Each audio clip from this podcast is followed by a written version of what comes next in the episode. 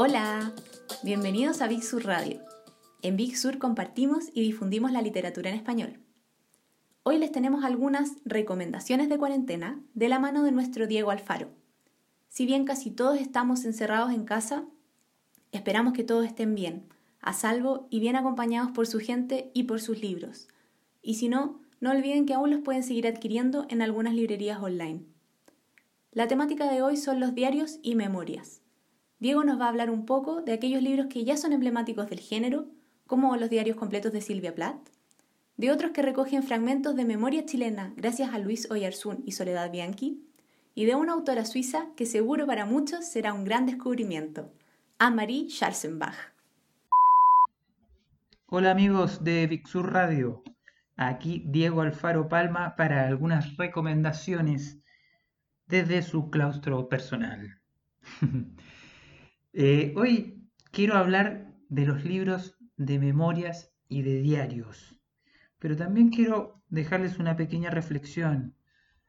Qué importante que ha sido la imaginación en todos estos días que hemos pasado de encierro, ¿no? ¿Qué haríamos sin las películas? ¿Qué haríamos sin esas galerías de arte a las que podemos asistir a través de internet? O esos documentales que están colgados en la red o los libros que tenemos en nuestras casas o a los que podemos acceder a través de nuestras librerías amigas. Los diarios, los libros de memoria, son también una expresión de un viaje interno, ¿no? De el registro de una vida y también de entender la escritura como una tabla de salvación en medio de la vida diaria. ¿Cuántos diarios que nos han sobrevivido no solo terminan siendo una imagen de una vida, sino también de toda una época. Y hoy vamos a hablar de algunos de esos libros que creo, creo que la escritura de diarios y memorias es un gesto que está determinado a volver. Y quiero empezar con los diarios completos de Silvia Plath, publicados por la Universidad Diego Portales, que es una editorial que tiene un catálogo maravilloso, pero el libro de Silvia Plath resalta no solamente por su tamaño, sino por la calidad de su contenido. Silvia Plath es una de las escritoras más importantes del siglo XX. Ella formó parte de una generación que fue tildada como los confesionalistas, porque se confesaban dentro de la obra. En ellos hay una búsqueda muy importante de la vida psíquica. Entonces, los diarios de Silvia Plath son realmente un encuentro con la formación de una escritora, qué es lo que leyó, qué es lo que le fascinó, qué descubrió en la naturaleza, porque su sensibilidad, la verdad, si han podido leer sus libros de poemas como Ariel, los van a transportar a esa unión entre la mitología, el feminismo y un descubrimiento también de la mujer interior. No les voy a adelantar nada, pero es un libro que, está muy recomendado para estos días. Otro libro, y por qué no, descubrir un diario chileno, ¿no? Un diario de un escritor chileno. Y otro libro, claramente, es el diario íntimo de Luis Oyarzún, publicado por la Universidad de Valparaíso. Ay, Oyarzún, qué prosa la de Oyarzún, ¿no? Creo que hay pocas prosas que sean tan iluminadoras y tan distinguidas en nuestro país como la de él. En ella, en sus diarios, van a poder encontrar sus encuentros poderosos con la naturaleza. Era un gran ecologista cuando no existía la ecología, Oyerson. Pero a su vez también era un gran viajante, ¿no? Un tipo que le encantaba salir al encuentro de las ciudades y hacer registro de ello. Y también, como no, alguien que vivió en el centro de la cultura en nuestro país.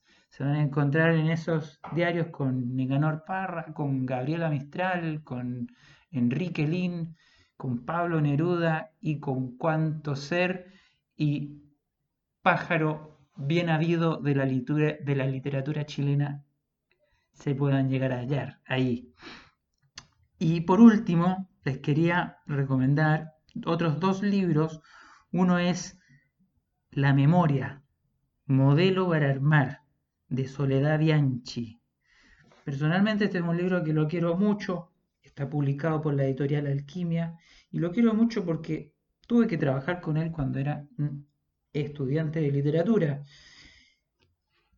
Aquí van a poder encontrar toda la vida cultural de Chile desde los años 60, 70 y 80, pero contada por sus protagonistas. Lo que hace Bianchi es juntar en este libro una serie de entrevistas en donde podemos conocer, por ejemplo, cómo funcionaba el taller literario de Enrique Lin, o qué era la tribu No, ese grupo que formó eh, Claudio Bertoni con, con Cecilia Vicuña, o cómo funcionaban las revistas literarias, o cómo eran los encuentros de escritores en la época. De verdad, este libro es una joyita para ir descubriendo nuestro país y cómo se conformaron los grandes movimientos literarios. No es necesario ser estudiante de literatura para leerlo, no que no, que no, que no, sino que al contrario, tiene esa facilidad de que al ser registros de una oralidad, ¿cierto? De entrevistas, está lleno de anécdotas muy y muy sabrosas. Y un último libro es Todos los caminos están abiertos, de Anne-Marie Schwarzenbach. Espero haber dicho bien su nombre. Es un libro que está publicado por la editorial española Minúscula, que si están buscando libros de viaje, si están buscando crónicas, si están buscando diarios, es ahí donde tienen que ir a hurgar, porque Minúscula tiene un catálogo bien impresionante en cuanto a ese género. Schwarzenbach quizás no es muy conocida en Chile, pero es una escritora también de una prosa exquisita y donde logra juntar en su, en su diario ¿no? el registro de los viajes y el registro de las culturas que va visitando. Y en todos los caminos están abiertos. Se trata de un viaje que ella hace en 1939 junto con una amiga a Medio Oriente, a Turquía, a Irán, en 1939, justo cuando comienza la Segunda Guerra Mundial. Anne-Marie era una antifascista reconocida, pero también una mujer fascinante de su época y fascinada por las culturas extranjeras se los recomiendo no solo por lo delicioso de los detalles que hay dentro, sino porque es una gran autora a descubrir, que quizás no hemos sido muy justos todos con una de las prosas interesantes que dejaron esos años terribles de la guerra.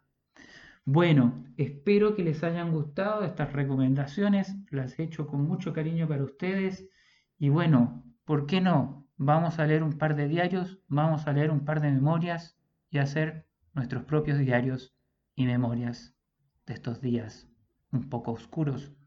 Quizás así los podemos iluminar. Un gran abrazo. Estas fueron las recomendaciones de Diarios y Memorias de Diego Alfaro, poeta, autor, librero de oficio y vendedor de Big Esperamos que la lectura de diarios los ayude a sobrellevar el día a día durante el encierro a sentirse acompañados y a dejar respirar la mente. Para despedirnos, los dejamos con un fragmento de La memoria, modelo para armar, de Soledad Bianchi. Nos escuchamos pronto. La memoria, modelo para armar, de Soledad Bianchi, publicado por Ediciones Alquimia. Leo un fragmento sobre la tribu No Habla Cecilia Vicuña. ¿Sabes cuál es la forma como yo lo entiendo? Que en el arte popular americano está la supervivencia del espíritu indígena precolombino. ¿Te das cuenta? Totalmente mestizado, totalmente acriollado, por supuesto, pero donde está, digamos, la esencia, por ejemplo, de la percepción del cuerpo. Y yo siempre, a pesar de haber tenido una familia culta, me afilié por instinto o por sensibilidad al arte popular. Entonces, por ejemplo, cuando fundé la tribu, porque yo fui la que un día dijo, esto se llama la tribu no, básicamente eran imaginaciones mías, que ya estaban generadas cuando yo tenía nueve años y hacía esa rebelión en mi barrio diciendo que éramos indios, o cuando yo plantaba o andaba plantando arbolitos. Entonces, hay como una coherencia entre el hacer bosque, entre el generar una manera de todo, de cocinar, de bailar, de hacer el amor, una serie de asuntos que ahora yo veo como algo que es coherente con ese revivir de las cosas antiguas, mestizadas, como te digo. Pero para el nombre del grupo yo no estaba pensando en la cuestión indígena. Más bien, en ese momento, todos creíamos que iba a existir el amor y la solidaridad. Y entonces existían las comunidades hippies, ¿no? Por lo tanto, lo más lógico era que fuéramos una tribu. Esto fue en 1967. Claro que antes ya funcionábamos como amigos. El no manifiesto de la tribu no es totalmente mío, lo escribí y lo presenté aprobado, ni lo discutimos. Pero lo más lindo fueron los carnés que repartí. Eran unos cuadernitos que se abrían, así, y había un corazón. Y adentro de este estaban las parejitas, porque para entrar a la tribu no había que ser pareja.